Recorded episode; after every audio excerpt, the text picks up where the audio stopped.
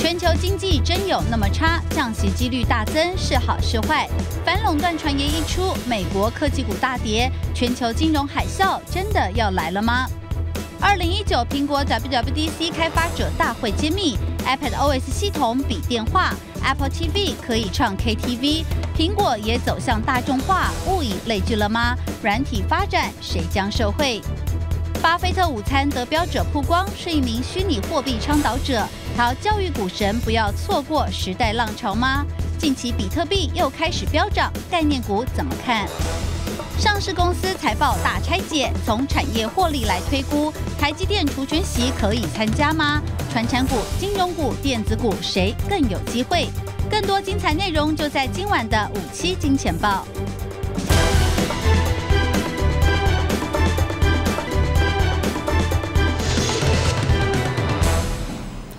欢迎收看五七金钱报，带您了解金钱背后的故事。我是曾焕文。首先欢迎四位来到现场的与谈嘉宾。全球贸易战呢，我相信哦是越演越烈，而且全球的股市呢是持续的低迷。那最新公布的全球制造业 PMI 指数呢，也是状况非常的糟糕。所以呢，终于引出了这个 FED 的官员提到呢。最快呢，就很有理由了来做降息的动作，而且到年底之前呢，降息的几率啊高达百分之九十六。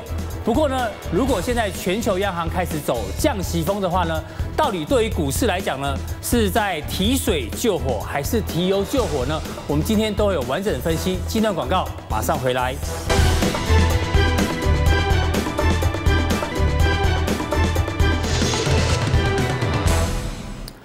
全球贸易战越演越烈哦，而且 PMI 数字不太好之后呢，可能全球央行会吹起降息风哦。不过先请教一下木华哥，我们先从这个全球的 PMI 讲起。全球 PMI 啊，五个字啊，就是很烂，世界就是很乱。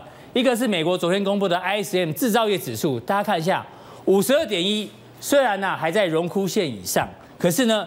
这是川普上任以来最低的这个 PMI 表现哦，而且我查一下分项哦，分项里面有一个叫新订单指数，新订单指数呢，既然创下十年来啊首次翻为这一个萎缩，代表新订单的状况不太好的话，完全是受到贸易战的的一个影响哦，这是一个。第二个呢，台湾的 PMI 的状况也不太好，也掉到五十以下。那另外全球几个主要经济体哦。印度、美国、日本、南韩跟欧元区哦，现在还在五十以上的只有印度跟美国，日本啊、南韩啊、欧元区全部都掉到五十以下，就是已经在萎缩期了。所以慕驊哥，PMI 这么乱，怎么看？对，的确啊，这个 PMI 不能讲说是烂哦，可以讲说是烂到爆，烂到爆，还要再加上到爆。嗯，哦，因为呢，这个看到美国的 PMI，看到台湾，看到。这个新加坡看到英国，看到日本、韩国，全部都是一片凄惨。是哦，今天最新公布出来的英国 PMI 跌破五十分界线，跌破五十了。然后新加坡今天也公布出来最新的 PMI 哦，这采购经理指数呢，一样是三年来第一次破五十，跌到四十九点九。观众朋友，这些数字就是告诉你哦，制造业现在的状况真的不太好。我帮各位准备的资料哈，各位可以看到哈，这个是美国 ISM 最新，刚刚大家可以讲的这个 PMI，它。掉到这个五十二点一数字啊，嗯，是很糟的，是两年半来最差哦。也就是说，川普上任以来最差的一个状况啊，跌到川普上任前的一个美国的经济情势。而且大概你可以看到，它是一路下一路往下滑，一路下滑，每次反弹不过前高，反弹不过前高。大概在去年高点。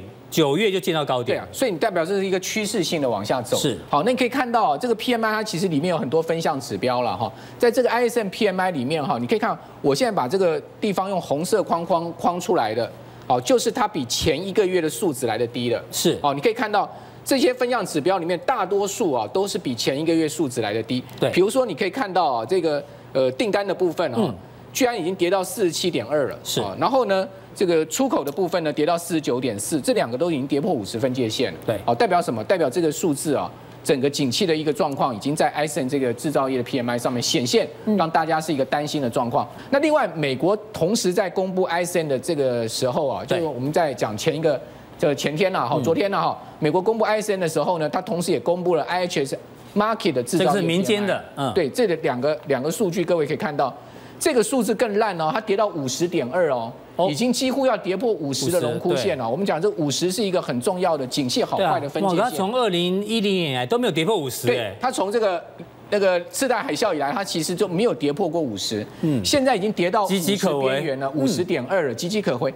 这个是十年来的新低。是哦，同时它的这个新出口订单跌破了十啊，这个五十的分界线。哦，也就是说它的新出口订单已经出现了一个萎缩的状况。哦，所以你可以看到，呃。从 ISM 好到 Market 的 PMI 呢，都告诉你什么？美国的经济现在目前在直转急下。对，就我们的川普总统呢，还在打贸易战。嗯，哦，他似乎都没有看到这些经济数据啊，哦，这个好像无感的样子。嗯，啊，如果说这个贸易战再继续打下去啊，我担心这个 PMI 数字会更差，会更糟。那我们回到台湾，台湾在昨天公布出来最新的 PMI 啊，哦，中经验编制这个数数字啊，你可以看到前一个月还在五十之上哦，居然可以跌了三点五个点呢。哇，一一次跌了三点五大点啊。对啊。跌到四十八点二，它是从五十以上跌下来，是跌了三点五大点，这是跌的幅度跟速度是很快，代表什么？景气直转急下。哎，木华哥，如果制造业景气不好的话，我相信哦，大家今天报纸开始讨论，到底有没有降息的可能性呢？因为呢，大家想说这一波贸易战打这么久，川普可能希望降息，那降息到底会不会是一个现在全球股市的救命单哦？我们先来看一下这个 FED 的这个圣呃圣路易斯的的总裁啊布拉德。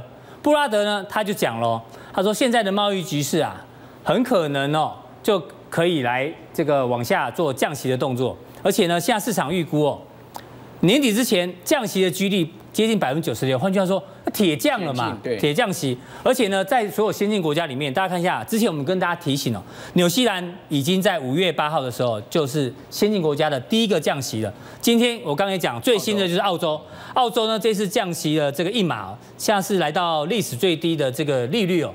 所以呢，到底降息哦，就像我刚刚讲，现在对于全球股市，它是提水救火还是提油救火？真正的根源还是在贸易战哈，这个贸易的冲突能不能解决哦？那这才是一个重点。不过呢，至少对金融市场来讲哦，能降息稍微有点舒缓，稍微有一点可以可以喘点口气哈。因为金融市场本身来讲呢，它是需要资金挹注的。我们来看到现在目前啊，联准会啊最新降息的几率，我们从一个很重要的观察指标，各位可以看到这个是什么呢？这个是芝加哥商交所 CME 是它的 Fed Watch，就是联准会的观察。十二月降息呢，我们可以看到。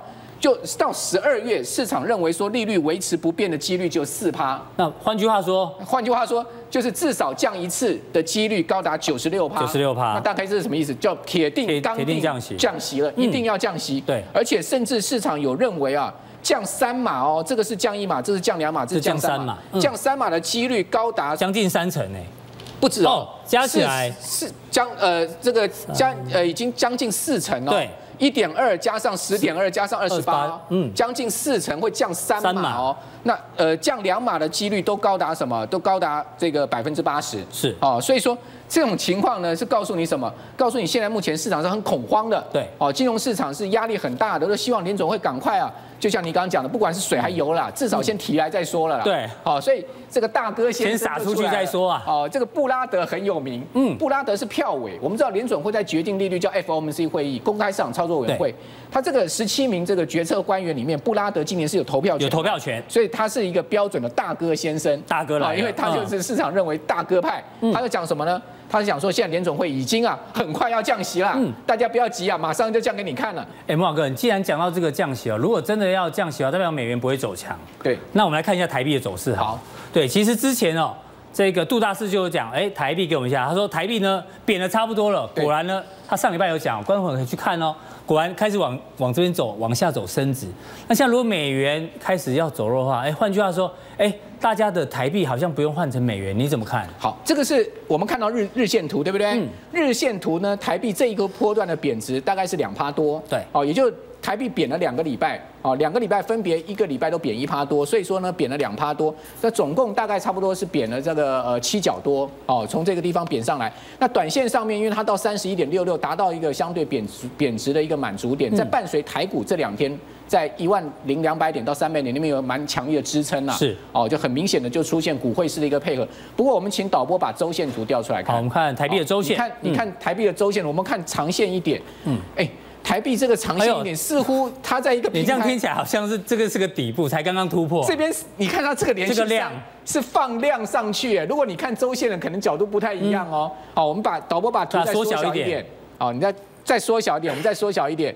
那台币的台币的这个前坡高位是在三十三块附近哦，嗯，哦，也就是二零一六年的五月哦，在三十三块附近，也就是说台币不不见得在这个地方就是一个短，就是一个止止贬的地方，也就短线上也许它止贬，但是你如果就这个长线来看，有没有一点开始要往上走的味道？好，所以我个人是认为我比较偏向台币是要一个中期到长期走贬的。好，我哥是这样看。那我再问你另外一个问题哦，其实昨天大家知道。美国科技股跌得非常的重哦，你说这个脸书啦、亚马逊或者是 Google 跟 Netflix 哦，为什么跌？因为呢，美国主管机关啊打算针对这几家公司哦来一个严格的反垄断调查，所以让他们大跌，这是市场反应。但是我告诉大家哦，反垄断说真的，它不是什么大事，这个事情以前讲过很多次，不是新的大事情，可是股价却大跌，代表什么？代表现在市场的信心是不够的。那现在市场呢，到底有多难操作？我们举一个例子哦，大家知道牛顿呢？牛顿是全世界最聪明的人之一啊，智商接近两百嘛。那他以前曾经买过这个南海股票，赔了一屁股。对，他就讲一句话，他说。我可以计算出天体运行的轨迹，却算不出人性的疯狂。这牛顿讲。牛顿还是英国铸币局局长哦。哎，没错，对。所以连英国铸币局局长都都惨赔，在股市上都亏大钱了，怪不得啊，这个一般老百姓也是亏得很惨哦。所以说，你看到什么郁金香泡沫啦、南海泡沫，哦，这个两千零八年的次贷海啸的金融这个溃堤啊，是哦，其实呢都让这个一般投资人损失很重啊。那最近似乎科技股的这种恐慌的气氛又来了。嗯。哦，这个你可以看到，大家可以刚刚看到，就是说。这个纳斯达克指数啊，哦，你看，哎，大 K 已经进入到十趴的技术修正，哎，纳指，哎，而且是跌的速度也是很快。对，纳指，我们看这个地方很清楚啊，纳指从八千一百七十六点跌到昨天啊，这个盘中是一度跌两趴，嗯，跌到了七千三百点附近，纳指的跌幅已经十趴。一般来讲，我们就要说从高点下来十趴，嗯，哦，就代表什么？进入到技术修正。对，如果从高点下来二十趴，就变熊市，叫做入熊，进入到熊市了哈。对，那你可以看到。这个纳指里面啊，很多重量级的股票啊，昨天全部都趴下来。那我别个人比较担心的是什么？你知道吗？这个 FNG 啊，你可以看到它的市值啊，对，哦，这个大减之外，它已经进入到了熊市了。它跌了二十趴，哎，对，我们刚刚讲纳萨克指数是跌十趴，可是呢，这个 FNG 尖牙股它已经跌掉二十 percent，它已经入熊了。入熊。哦，那入熊代表什么？代表它的卖压会更大。对，更何况这些尖牙股都是全世界。那种所谓重仓基金中的重中之重，对，通常跌二十趴入熊，就代表有一些长线资金哦，可能会有停损卖压会出来。所以这两天的美股的走势，我们可能要特别去注意哦。同时，我们来看到下面，好，我们看这几档个股的 K 线，对，你可以都蛮可怕的。你可以看到苹果哈，苹果去年十二月的低点是一百四十二。拉到两百一十五，哇，好好棒啊！有没有大涨一波？结果苹果现在目前全部破向而下，对，哦，而且你可以看到它的月季线是死叉了，嗯，那月季线死叉更麻烦的是什么？它的季线马上要扣底，这一波很快，很扣底高值的话，季线下弯的速度会比较快，没错，而且它的一个上升坡是一个很明显的一个变角度的一个上升哈，所以说这个季线如果一旦下弯，月季线死死叉又下弯的话，苹果股价恐怕压力很大哈。那另外谷歌更麻烦。你看，谷歌从将近一千三百块跌到昨天呢，这个六趴多的跌幅，跌到快要破一千块嘞。哎，它已经跌掉二十趴了。所以 G G O O G，谷歌的这个美股代号是 G O O G，已经 U S 入熊，已经入熊了。嗯，好，所以谷歌率先在尖牙股里面跌入熊市。是，好，脸书，大概你看它走势妙妙不妙呢？在这个地方出现了一个尖头反转之后呢，感觉就是这个一个头部嘛。对啊，尖头反转直接一根黑 K 破季线，然后呢，季线用一个跳空的方式，七点五趴大跌下来，完成了这个跳空的呃这个跌破的一个事实。那你想看它短线能弹上去吗？弹回季线、月季线这边吗？我看很难了哈。那另外亚马逊也是一样，走势这两档完全一样哦，这个。你如果把这个名字对调一下，你大概搞不太清楚是哪一个股票了。对，因为长得还真像。这个图完全一样，你可以看到一样是这样子，一根跳空下来。贯破季线之后，今天再一根这个四点五趴的呢，确认了这个季线被跌破。那这样子的四档，这个美国最重要的全世界科技股里面的所谓四大天王的走势是这样子。那我只能两个字了，叫送终了。好，木华跟你讲送终，没关系。我们讲一下昨天这个郭董讲的金融海啸，更大的金融海啸会不会来啊？今天金管会主委顾立雄有讲啊，他说这件事情呢，他们会应该要密切注意，但无需恐慌。木老哥他说无需恐慌，甚至他说。郭董，你讲这个话，这种夸大言论应该放在政治版，而不是财经版。对，那郭董今天讲这个话有没有用呢？我们先看一下郭鸿海的股价，你可以看一下鸿海的股价，鸿海股价来看一下，我可以看一下鸿海的股价，鸿海股价就告诉你了，已经回到。回到当初那个那个呃，金融海啸也许还没有来，但是红海股价的海啸恐怕已经来了。对，哦，你看到这个红海之压力之大，从他当这个宣宣布这个参选总统那天的九十七块多，跌到这个地方，刚好跌到七十块。哦，这一波的这个红海的股价的跌幅之大，而且呢，跌的这个之长啊，那 K D 值都跌到剩二了，都没有看过的。对，哦，所以我想郭董大概心里面啊，他一定是有很大压力的哈。茂哥，那你觉得金融海啸会不会来？好，我们来看一下今天几档科技股的走势。比如说看台积电，台积电，台积电明天是要开股东会哦。对，这么大的一个事情之前呢，台积电今天股价居然重挫五块钱，是很莫名其妙。你说早盘台积电有没有很大很大的跌势？没有，没有，它是后来尾盘慢压才变重。后来在尾盘又逐渐你可以看到一直压下来哦。这种走势是在一个不是一个大利空跳空的大跌的情况之下，这种走势是不太好的。另外，你看到一档股票创意，也是台积电的相关公司。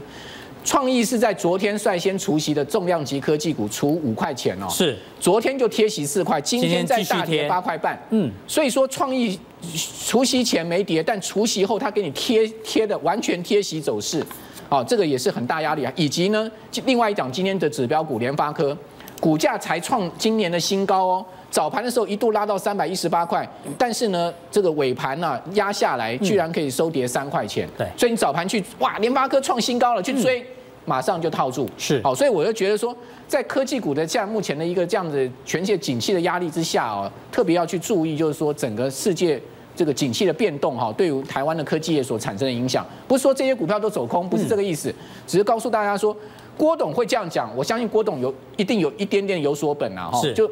也许呃，财经是他的专长嘛。对啊，因为他毕竟在产业界人脉很多，然后他的这个接触面很广。对，哦，他我相信啊，他可能是有一点哈，要转移那天啊，韩国瑜四十万人的那个气势啦。我就说我们常讲嘛，新闻就做一些这个焦点的移转嘛。是啊，他把这个焦点从政治面移到财经面嘛，所以顾立雄才去酸他说你要放在政治版嘛。事实上他的。讲这些话不无这个参选总统的这种所谓造势哈，或是说形塑他个人形象哈，跟他的这个人脉啊这方面的一些用意哈。但是我相信撇除这些政治意涵之外，郭董也应该不敢随便乱讲吧，就是唬烂吧，就是说哇没有这回事，我那边唬烂，为了选举在唬烂，你我我也我也不认为他会是这样子啦。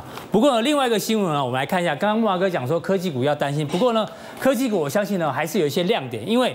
苹果的 WWDC 这个这个大秀啊，基本上呢已经出来了。在今天凌晨的时候，我们跟阿 Sir 来讨论一下这个重点哦。它有五软一硬，是它的新亮点。不过呢，我们简单讲哦，有三个我们觉得比较特别的。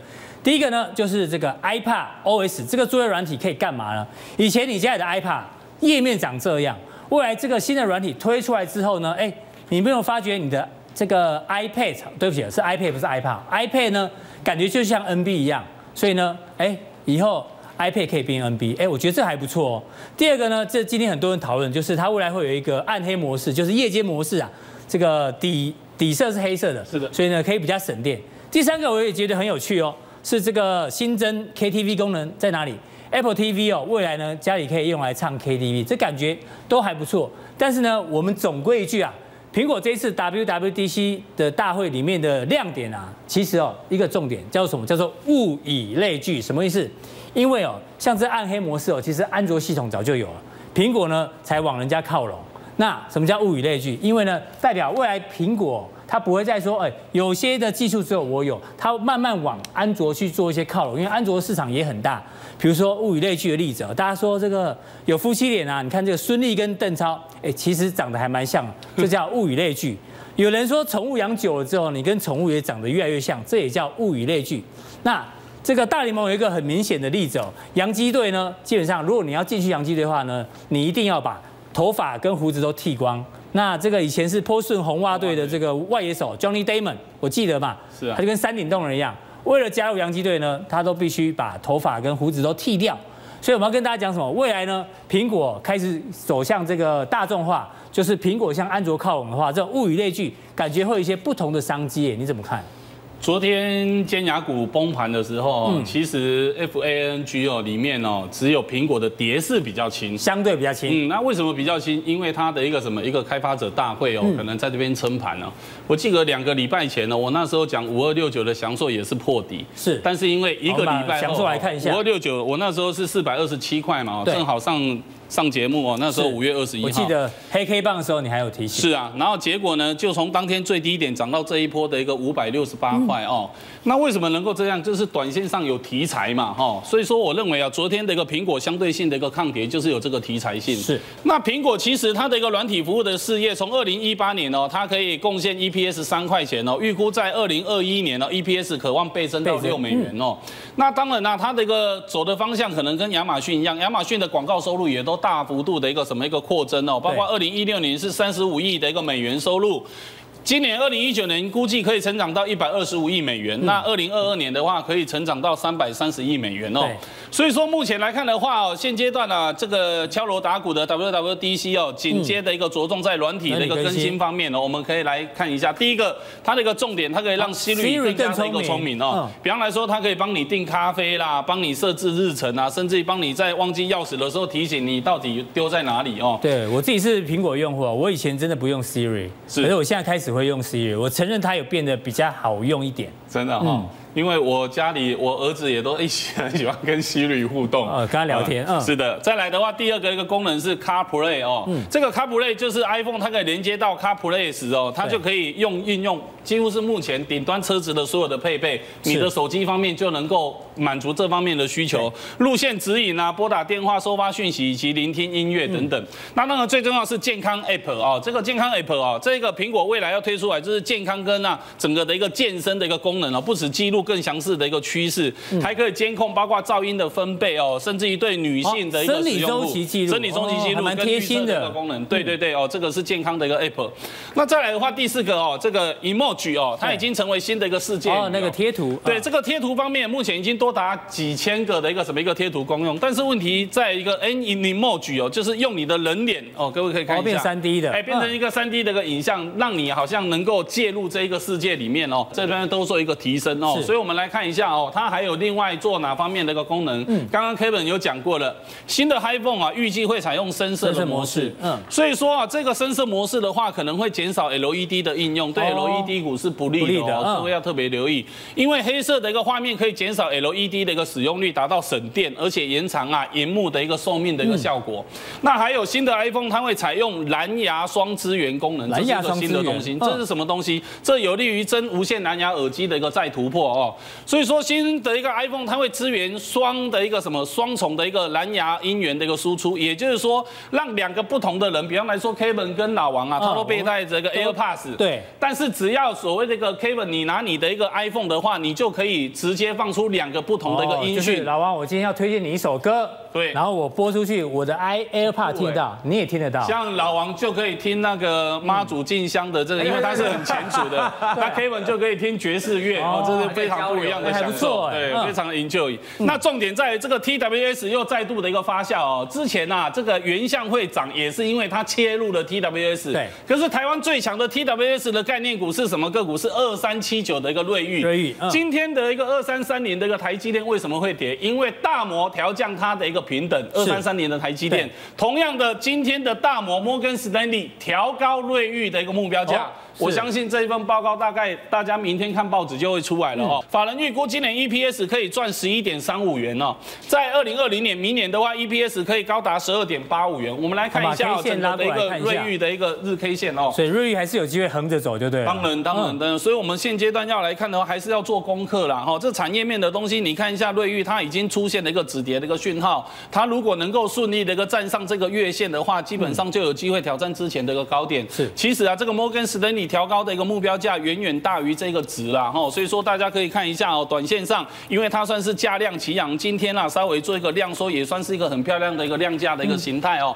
那接下来再看新的 iPhone 哦，据传呢会来采用双向充电，有利于三零三七的一个新星哦，跟这个三星来做学习。是的哦，所以说我们可以看一下三零三七的一个新星哦，大概短线上啊也是啊，经由这个什么这一波的一个回档，嗯，但是因为啊华为没有要报复这个苹果嘛，对不对？所以它开始已经筑底了哈。那看看能不能配合这一次开发者大会来做一个像样的一个反弹哦。那最后一个就是也传出新 iPhone 将会采用一个磨砂玻璃外壳技术哦，意思就是雾面玻璃，雾面玻璃哦，不会有指纹就对。对对对对，那你一些小碰撞的话，不会让你内心有一点疙瘩，就是雾面玻璃哦。这有利于我们国内厂二四六四的一个蒙利哦。那短线上蒙利也是从五十二块多修正到近期的一个四十五块左右，看看能不能够在目前这个量缩筑底之后，也展开像样的一个回升的一个走势吧。好，非常谢谢阿 Sir 从这个苹果最新的 WWDC 大会里面呢，看到一些有机会的商机。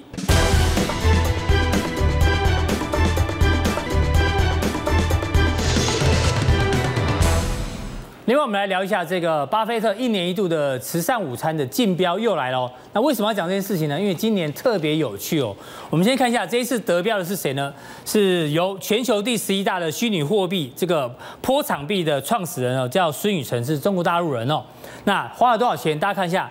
四百五十六万七千八百八十八块美金哦，这个东方人标哦，一定要标这种尾数要八八八啊，比较比较比较吉利。重点快要一千五百万台币哦，才可以跟巴菲特吃饭。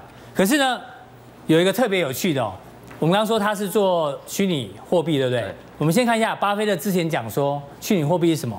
他说比特币呢是老鼠药的平方，老鼠药已经很毒了，还在平方哦，毒死你，非常非常毒。虚拟货币不会有好下场，结果呢？今天这个呢，坡场币的创始人要跟巴菲特来吃饭，而且呢，据说他们要吃这个巴菲特牛排嘛，就是家，这家哦，其实台湾也已经有了，这种上流社会去吃哦，还蛮贵。木华哥应该有去吃过吧？没有。真的吗？这种牛排太大块了，我们都吃六盎司就够了。是这个年纪吃不了这么大块的战斧啊，我们六巴菲特都还在吃这种战斧。这个 T-bone 很大块。对。好了，这个在台湾已经有了。如果想要去这个朝圣，朝圣的人可以去一下。所以老王你怎么看？这个巴菲特是非常反对虚拟货币，结果他现在要跟虚拟货币的这个创始人来聊天，而且他口气很大，他说我要教育股神。对。你虚拟货币的知识不足，然后呢？你啊，大师难免错过时代的浪潮，完全下战帖。对，宇晨哥，我们这样讲啊，宇晨哥要教巴菲特老师，哎，怎么样玩这个虚拟货币啊？是，你看他为什么这么大的溃靠？因为最近比特币实在涨很凶了。对，为什么最近比特币涨这么凶啊？对。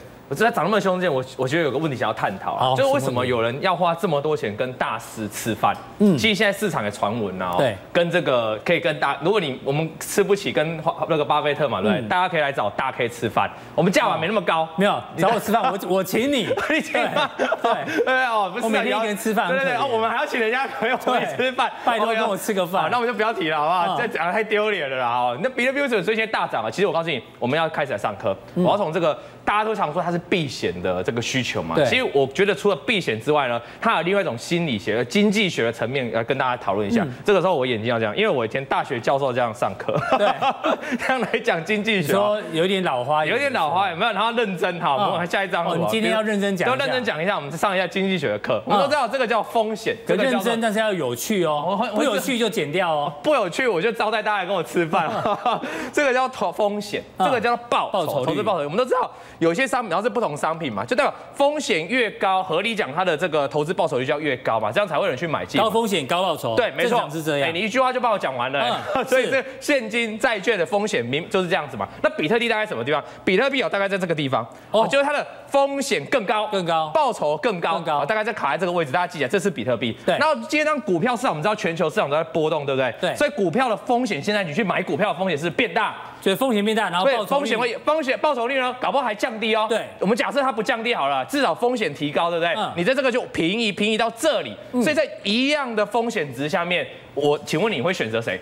选更高的报酬率，那就是当然钱就会前进比特币了。哦，所以波，所以比特币的波动比较大，就是因为这样来的。因为在当风险一当风险提高，可是报酬率呢，比特币一样比较高的时候，风险跟比特币有一样差不多的时候，大家就选择报酬比较高的。反过来今天讲，如果今天股票，今天股票这个风险往里面靠，往里面靠，这个风险越来越低，然后报酬率越来越高，请问还有人去选择比特币吗？不会，多头格局的时候会多头格局就变得股票比较猛。所以你常常看，在过去一波多头。头格局的时候，有时候比特币哦其实是没有在大涨，反而在大跌。为什么？因为大家就买股票就好了嘛。为什么我要冒高风险去买比特币？好，这样观众听得清楚。好，谢谢这个王老师。是是是，我让我去上课了。浅显易懂。好，好，那讲完之后呢，讲完一个简单的一个经济学的逻辑之后，我就告诉大家，很多人就想说，那最近比特币大涨啊，对，我是不是可以去买了哈？就要提醒大家，你如果下次再看到比特币大涨，因为它其实最近这几天回落嘛哈，你要去，一般人都会提醒哪几档股票，你知道吗？大概就板卡族群啊，对，比如青云呐，然后汉讯呐、印泰啦、立台啊这种比较小资的，平常没什么成交量的，比如说举例像这个汉讯。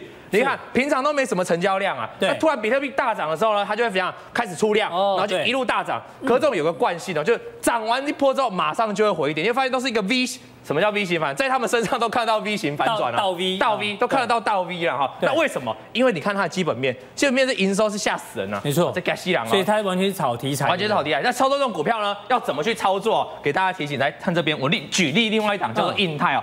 我们把一条五日均，你看英泰也是这样，涨上去就倒 V，涨上去就倒 V，几乎都是这样。这一波前上礼拜是不是很猛？今天又在跌下来了嘛？对。那怎么去操作这样股票？其实这种短线的标股就沿着五日均，你看五日均线一直守住，它就不会跌了。啊，一跌破就是反转的开始。你看这边开始跌破就开始反转嘛，这边一跌破也开始反转。那当然，你看上礼拜跌破五日均线，今天又开始重挫。所以操作这种标股，这种我讲叫小小型的啦，没什么两标股啦，大概就这样去操作，因为营收也是很差。我看你的结论啊，尘归尘，土归土，就是涨完一波之后呢，它可能成为成。有时候比特币还没重挫啊，只是跌了一天哦，他们就全部都跌回去了，因为只要基本面反映出来还是。所以你是要告诉观众朋友，除非你对比特币的。涨势很有把握，要不然这种股票少碰为妙。因为你看，它它平常没什么成交量，一两百张哎，那爆量的时候爆都可以爆两万多张哎，那其实这都是当冲隔日冲的量啊，它不是真正爆大量。大家如果真的要选的话，真的要选的话，如果你真的看好这个产业的话，当然你要选是大只的啊，比如说维新啊，稍微要有一家叫出名字的啊，这种大型一点的，成交量比较大，像维新。那维新你要怎么看哦？你看这一波啊，它。最在上礼拜有大大涨一根嘛？为什么？因为外资又回来了。那这长期的线图你来看，你可以发现维新哦，它其实都跟着这个外资的买卖走势很相对正向联动。然后外资一路买超，这个维新就一路大涨。那外资开始卖的时候，维新就涨不动，就开始一路跌了。嗯，那上礼拜大涨，因为外外资进来买了，相对来说投信在他身上没有什么，最近没有什么太大买卖，所以就不用参考投信，看外资就对了。维新要看外资，所以外资能不能继续买超，就是维新能不能继续往前进了哈。好，那看近技术面，技术面的部分，哎，技术面很有趣喽，这边就是一个小的 W D，小 W 刚好又要站上量价，你看这很符合我们一般的叫分析嘛，站上量价累积图大量支撑之后，嗯、就是往上大涨嘛。大涨之后呢，为什么又涨不动？因为又卡到一个长期的量价累累积图的压力区，所以短线大概就在这里做区间震荡。那这边刚好就是一个小的 M 头，嗯、我们教过的是把几个高点连起来，这个叫长线的压力，你看怎么过就过不去。那通常你都要掌握这种卖点啊。那跌下来之后，所以短线它必须把这个绿色克服，它有机会再挑战这个高点啊。如果这个地方上不去的话，那可能就回撤到这个颈线了哈。哎，老王，那我吐槽你一下，你说这是小 M 头，对，小 M 头，小 W 底，对。我们拉长一点看，这算是一个大 M 头，对不对？大大 M 头可以啦，勉强，勉强可以啦，勉强可以。大 M 头，然后颈线在这里。对，然后它就哎，这大 M 头怎么小小 W 底就噗就突破？通常我跟你讲哦，这种的这种画图了，我们不太会这样画，因为你这样画线，顺便跟大家教学啊。如果你这样画线起来，这边是没有连线，所以如果是像我来这种画这个图，一定要画的很精准。我们就会这样把这个低点连线，你反而会，你你反而它的那个头会形成在这个一个一个一个斜线的角度上去。是，通常会这样画。所以其实画图是一门技巧。对，没错。你换画哦，那个完全就不一样，你知道吗？如果你像我这样画，是不是漂亮多了？你现在示范一张一个 K 线，然后两种画法，也也可以。大家觉得哎，怎么差？但是所以就要凭经验了哈，真用凭。那你最好就是搭配。这种量价，因为量价是不用画的嘛，量价是电脑就这量成成绩图，你看从量价来看角度就非常明显了。是，好，那我们再看下一张图啊，下一张图就讲技嘉了。技嘉一样，技嘉的话，刚才我们看到维维新在这个外资外资看外资比较多，可以发现。外资反而对技嘉，就长线来看，算是一路在卖超比较多了，没有什么太大的买超，可是它股价就一路往上，所以这一档的联动性，我觉得对外资来说就还好，而且最近外资好像也没有才说太大的买卖了哈，所以这样外资有点比较没有在注意它了哈。外资投信对它也没有什么太大作用，对，黄金就买一次嘛，买一次就冲一波，然后就没了，然后然后又又回来原点了。所以技嘉不要看外资，也不要看投信，技嘉要看谁？技嘉要看千张大户，我觉得会比较，我觉得比较 OK 啦。或者是你看千张大户你不看的话，看成交量，我们把成交量抓出来嘛，你看。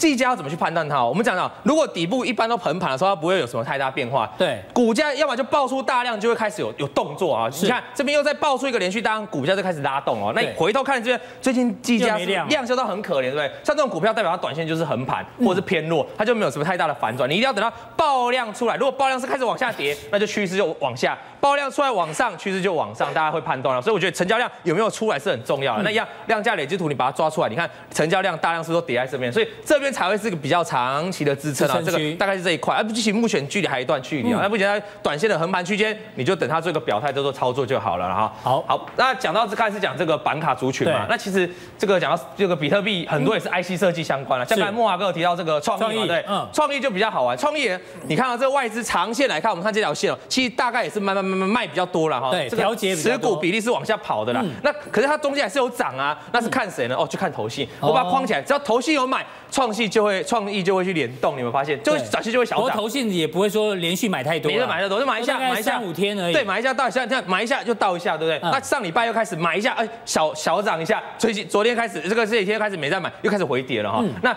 创意怎么观察？其实慕驊哥有讲一个说，他昨天是除权息的第一天呐。对。我我们讲一个很神奇的事情哦，这边是千张大户持股比例，哎，增加哎，增加，为什么增加？这股价这礼拜是跌，这些为什么是这样？我告诉你，因为大户都知道要参加，或者是市场上很多定存的都知道创意要除权息的，大家会有什么期待？我去买来啊，因为创意在除权息之前是很强的哦，我去先卡位买来干嘛？买来除权息啊，因为我觉得他来参与，大家都以为他存钱息，对不对？结果事与愿违就跌下去了嘛。短线，所以我们怎么来判断创意？他如果有本事把这个高点啊，除权息就昨天这个高点缺口。补掉吃掉，而且代表说哦，除权息的人都赚钱哦，那这档套牢筹码就比较没有了。可是短线你看，这我盘中截的图啊，它是不是一个？你看把几个高点连下来，它这个三角收敛，对不对？对。盘中就已经跌破，盘中说跌两趴多而已啦。今天收盘之后已经快跌到四趴了。是。那主要就是一个它跌破三角收敛，那接下来就看这个前低嘛。前低再失守，就等于失守这个量价累积数大量，一会再跑来测这个前低了，一个前低一个抓。所以就短线来，它三角收敛已经跌破了，然后它比较偏弱，你一定要等到三角收敛重新站回来，尤其是把这个除权息高点吃掉，那。转建成突破，我觉得还是比较安全的买点了哈。是，那再看另外一档，这个刚好我们今天阿 Sir 哥也在现场，阿 Sir 哥之前有讲四星哦，也是反弹一大波了哈。对，那接下来怎么看嘛？因为可能大家去买那。投信之前就买很多哦，买超多了啦哈，所以我相信阿 Sir 跟这个投信也是好朋友，也是人际关系很好啊，跟我一样，跟我一样是投信看了金钱豹，对对，没错，原来投信也加入会员是这样讲啊。那你看投信的话，四星的话外资就没有动作，外资都一路卖啊，可是股票还是在涨啊，对不对？所以四星就一定是看投信的啊。投信，你说可最近为什么涨不动啊？我想想，操作不是只有买，你要会卖嘛。对，我们把一样的图，我们同样一套观念再拿出来讲，我是说你每次就把高点做个连线嘛，你这个早就可以画出来，是不是前一波的？高点这一波刚好就涨到这个前波高点嘞，就过不去嘛。对，我们过不去，你可以先做个减码。那跌下来之后，这这几天为什么横做？就在这个量价累积入大量这边做支撑啊。刚好成交量这边是连续爆两个大量，快一万张。所以短期这个大量的低点就很重要，要守住，守住才有机会再攻高。如果跌破，可能就要回到这个大的区间，你们看前低的之间做一个大的震荡啊。什么时候可以转强？把这个长，把这个长绿色的这个高点突破，才会真正开始再一波转强。给大家做参考。好，谢谢老王。我把这个最近呢，比特币比较热。那相关的概念股呢，哪一些强，哪一些弱，做一个完整的分析。不过接下来要请教杜大师哦，我们今天帮杜大师呢做了一个专题，因为杜大师从大概四月份 四月中旬哦上我们节目来哦，我们很少有这么重量级的大师来参加哦。我们今天帮杜大师讲，大师呢他就是一个钓鱼的疯子。为什么说杜大师是钓鱼的疯子呢？我们先讲一个故事哦，在日本呢有一个这个矶钓名人哦，叫做高桥哲也，我相信有钓鱼的人都知道，他说啊。他的一生呢，都奉献给钓鱼哦。那他甚至呢，把钓鱼哦变成一个职业，变成一个信仰。所以只要有在钓鱼的人都知道他是谁。那今天呢，杜大师哦要教我们在古海茫茫里面来钓鱼哦。我们知道这个鱼啊很多，那有人看营收，有人看技术，有人看筹码面。那其实过去啊，大师在我们节目里面呢，他已经帮我们钓过很多大鱼，而且呢，这为什么讲大鱼？因为杜大师的资料每次都是过去五十年的资料。从最早讲的价值分析，还有量价关系，还有基本面怎么看，然后由上而下的投资哦，我们上面都有标注日期哦。如果观众朋友想要回顾的话，或七点钟的观众朋友，你之前没看过没关系，YouTube 你去查哦，这边都有日期哦，都可以看一下杜大师当时的跟大家完整的一个报告。那包括最近讲的波浪理论，台湾人很喜欢研究，而且大师的波浪理论呢，跟隔壁台的不一样哦，这个大家去看就知道。那另外，费波南西系数哦，他也做一个完整的分析。所以大师，今天呢，你要教我们钓什么样的一个鱼？呃，今天可能是从这边哈，上次由上而下讲那个，呃，各个产业的营收、营业利率、税后存益率。所以今天从营收或是财报角度来帮大家钓这条大鱼，跟大家汇总，因为每个月月底我都会把财报嗯把它整理，啊完又把上市上柜新贵的资料做汇总。啊，那这现在应该找不到像你这样的人了，嗯，真的还是有每天在这边自己做功课的，因为有时候闲着闲着嘛，那个又不能打小孩啊，就老王闲着也在打电动，他也不会做这个功课，闲着是认真在撩妹吗？啊，所以这个的话大家看一下，因为我们上市公司有七九百多家，对，我这边有研究报告有三百多家啊，所以那你看到我们一百零八年上市公司的税后盈余跟去年比较衰。对，二点七八哦，是。那一百零七点是衰退一点三四，嗯，所以呃，今年比去年稍微严重一点。好，那我们找五大类，好，你看到水泥成长十九点二，所以水泥股最近蛮强的。今天今天台泥也蛮强的，好，那塑化衰退十三趴，好，那金融今天也不强，也很强，六点六，嗯，就尤其国泰金的话，哈，那电电子股有没有？电子股衰退也衰退蛮多的，所以大家可以看得出来，哈，呃，这个整个类股里面有的强。都有它基本面的一个支撑哈。那我们那个最后盈余有一个很重要，就是我们经常在这边讲的本益比十五点七九。嗯。那它上限是下限是十二点五，上限最高到二十。哦。所以这个我们也经常在这边讲。哦。那我们可以下一页，我们把这个等一下会用五十亿元到一百零七年的呃三个资料。每股营收、嗯，营业利率跟税后纯益率。另外，我们等一下会有 EPS，这是成长性、获利性，哦，安全性我们这一次没讲哈。那你看一下，我们看一下最有名的电子股，电子股，哈，每股营收八十八块，好，那呃营业利五点三，好，那。呃，税后纯益率是四点八，EPS 是四块多。哎，大师这样子看起来是电子股的这个营业利率跟税后纯益都比较低一点点，比大盘不好啊。对，比大盘大盘这边呃营收是高，对，税后纯益率可是营业利率是比较比较低的，低。好，因为它毛三毛四嘛，好，税后纯益率哈，所以我们等一下有两张投影片，用大盘呃上市公司来看这三个，还有电子股来做比较。好，那我们我们看下一页。好，我们来看这边。看这边哈，哎，这个是大盘哈，大家看一下，它的资料是五十一年到一百零七年哈。对，那这个是大师就是把 股市当成一生的职志啊，嘛，五十一年到一百零七年。对对啊，因为一百零八年就刚才那两张投影片。对，因为图我只画到一百零七年嘛，所以 一百零八年你看一下这一张叫成长性，哎。营收有成长，小小幅成长，小幅成长啊。这两张是获利性，对，你看到上市公司的获利性，哎，一样嘛，哈，差不多，哎，呃，一百零八六点九一，六点九，差不多。这营业利率，那那个 EPS 所有纯益率，哎呦，掉了一点，掉因为我们刚才讲那个一百零八年衰退二点七八嘛，所以，呃，今年预估二点八二，比去年的二点九二来的稍微衰退二点七八嘛，好，这是我们全部上市公司的营收成长性跟获利性。嗯，那我们。最重要的是电子股，电子股，看一下电子股，因为电子股我们等一下会讲有一只股票哈，它从七十二年一月二十六号。我们台股才有电子股，所以电子股有三十六年的历史。七十二年一月二十六号才有。老王那时候出生了没啊？七十二年一月二十六号。当然还没啊。还没有，可能还。我这么幼稚。对，多认真一点听啊。至少避开通。你还没出生的时候，杜大师就已经在研究。研究那个。我一直揣摩那时候的情景。对，等一下你会看得到啊。那你看到这个电子股的话，我们成长性有没有？呃，今年八十八块吗？七点八十四，有稍微成长的，好，对。那你看到它营业利就衰退了，是衰退，五点六七，五点三，五点三。好，那 EPS 的话，我们看到去年是四点六，今年预估四点二，衰衰退了八趴左右。对，哦，所以这个是电子股今年哈，你看到，诶，衰退的比较多一点哈。这是我们诶这一张表来表示我们最大占总市值比重五十二趴的电子股哈。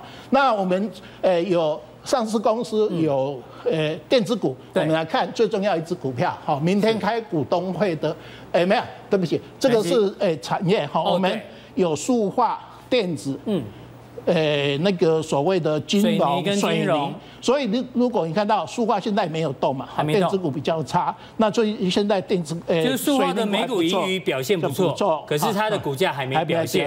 啊，那现在是水泥股才有成长嘛，在动的哈，金融股也动了哈，那电子股现在还在衰退嘛，塑化还没有动，所以大师觉得塑化未来还有机会，因为基本面不错。对，我们看一下最重要的台积电，因为明天股东会，股东会，我们从营收、营业利率、税后存益率、EPS，还有本益比来看。诶，台积电直到呃这个时刻能不能去参加除权？好，那从是通常是七月份，诶，七月六号，七月六号大概除息，除息。所以你要告诉我们，看完之后到底可不可以参加台积电的除息？嗯，那我们从营收哈，营收大家一定要记得哈，把它划成一月份到十二月份，因为它有一个季节性的变化，所以诶，你不要看单月份的营收，好，你要看这样。好，那我们看到，诶，上个月是七百四十六嘛，对，七百四十六亿，诶，这个是一。一百零七人，这个一百零六人，哈，这个是一百零八人。你会看到，哎，台积电的营收都是在四月份最低，或是七月份，有没有？是跟七月是相对的营收比较低的所以。所以来讲的话，我们可能哈，他上次话说会说上半年比较不好，下半年比较好。所以来讲的话，如果说你是七月份除夕嘛，哈，那那这个营收公布到这边的话，你会发觉，哎，它如果哎手下跌的话，就慢慢的爬升，哈，所以在公布营收的话，第一股价已经呃低到二二七，哈，这个是从我们的成长性哈，那大家在画营收的话，一定要用季节性变化把它做调整，是。啊，用一到十二月份。淡季、旺季来做调整哈，这是从。那我听出来，杜大师应该说，应该是可以参与台积电的出席的，因为你说它的营收后面会慢慢起来。对，这个是成长性。那我们来看这两张哈，获利性，哎，这个是本月的营业利率跟。诶，税后存益率嘛，都大概哈上呃上一季 EQ 都比较稍微不好嘛，对，都往下掉。可是因为台积电的财务透明度比较高，高，所以它的本业的获利跟税后存益率两个差不多。嗯所以我们喜欢它是因为它比较早办法收汇。对，那它上一季 EQ 的话二点三七嘛，哈，哎呦掉有点掉到掉的蛮多的哈，所以股价才会做修正。是，那你看到二十五年来台积电的本益比，嗯，你看到它最低的话有到这边六点六点零四。六倍，嗯，最高红款到一百二十八倍，哈，那目前大概，诶，大 K 刚才有讲哈，大概是十九，十九点七倍，大概二十倍了，稍微比较偏高一点。可是因为疫情它下半年来的比较好一点，啊，就是我们。哎，这个台积电，所以用这三张当台积电 K 线图。我们看一下台积电的 K 线。嗯。呃，台积电高点两两百七十八，去年的大盘高点一一二七。我们把它放大一点。哎，对。把它放再放大一点，放大一点。好啊。去年高点是一一二七零，台积电就两百七。最近的低点是一零二二七，所以台积电很巧了。哎呦，太巧了，二二七。一一二七零，然后一零二二二七，刚好。对 啊，如果说万一外资上次不是它二二七零的话，他说会到三百。有的说到三百啊，大盘不是一一三零零嘛？啊，但是诶，这个很巧合吧？对，非常巧合。台积电今天最近哈比较来的波动比较大。是。那我们来看一下哈，下一张哈。哎，所以这个是刚刚结论就是说台积电可以参与除除权，哎，对对，它大概最近都是在两百三十三点五附近波动啊。那另外我们来讲讲，哎哎，这一张第一档电子股，大家记得哈，这一张这一段是光宝的那个走势图哈。对，那它九十一点十一月四号，呃，那个新光宝新光宝有光宝、矽力、研芯、嗯，智福，哎，合并。合并完以后，哎，那个光宝被。和新研芯，对不起，这边写一下，研芯，嗯，哎，那个和纯系嘛，光宝消灭，可是它的名字叫后来又改为叫光宝科，呃，大家如果看那个光宝的 K 线的，大盘在用的话，它这几天今天是被人家偷偷看尾盘了哈，是，你看到大盘在还没有相对稳健，有没有？它已经。在这边比大盘来得早，有没有？这边尤其这边连涨八天，有没有？就是说它已经有，而且它高点的话比大盘来得早做头啊，所以是我们大概诶这一只股票哈，那个光宝哈，大家诶可以了解我们台湾电子股的一个整个一个走势图哈，三十六年的一个走势图。那你看到光宝还有一个厉害的地方，这三十六年来，看的标题它它能够领先大盘，对对。它的 EPS 有没有？三十六年来都正的。嗯，有没有？这很不容易啊。对，好，因为不管发生什么事情，至少还可以几块，也零点多，有没有？零点多。那最近大概三块多，啊，这是我们推荐的这一支所谓光宝的一个一个东西哈。那刚才大盘的话，我们跟大家讲一下。哦，好，杜大师，最重要放最后面来，大盘 K 线来一下。今天虽然跌七十点，可是大家不要忘记，今天盘中有一零五一八过了这个一零五一五。所以连涨四天以后，创波段高点拉回，拉回还属于比较正常。所以一二三四五，突然波动高的一零五一。